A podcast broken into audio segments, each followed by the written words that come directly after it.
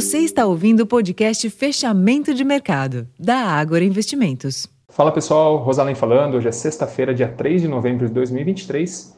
E a sexta-feira foi amplamente positiva para os mercados globais. Após uma semana agitada em termos de agenda econômica, hoje foi a vez do payroll, que veio surpreendentemente pior do que as projeções do mercado, tanto em vagas criadas como também na taxa de desemprego e avanço dos salários.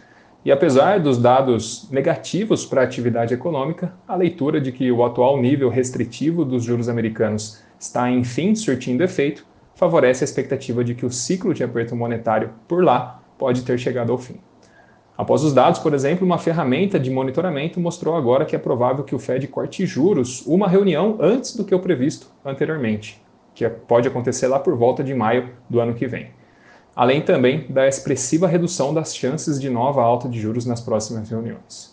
Com isso, as bolsas norte-americanas sequenciaram o movimento apresentado nas duas últimas sessões e novamente encerraram o dia em forte alta, enquanto os juros dos treasuries mergulharam, devolvendo praticamente toda a forte alta acumulada durante o mês de outubro.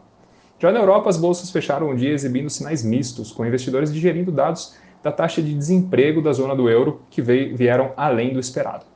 Por aqui, o maior apetite ao risco externo contagiou o nosso índice, que subiu com praticamente 100% dos papéis avançando no dia.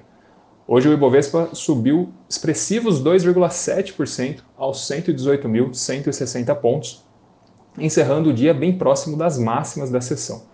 O giro financeiro foi de 24 bilhões de reais, acima também da média que a gente tem observado nos últimos dias.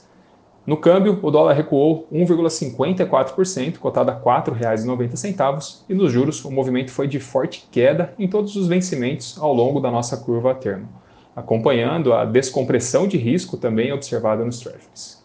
Pessoal, esses foram os principais destaques dessa sexta-feira. Para mais informações, acessem o nosso relatório fechamento de mercado, já disponível lá no nosso portal, o Agora Insights. Até mais.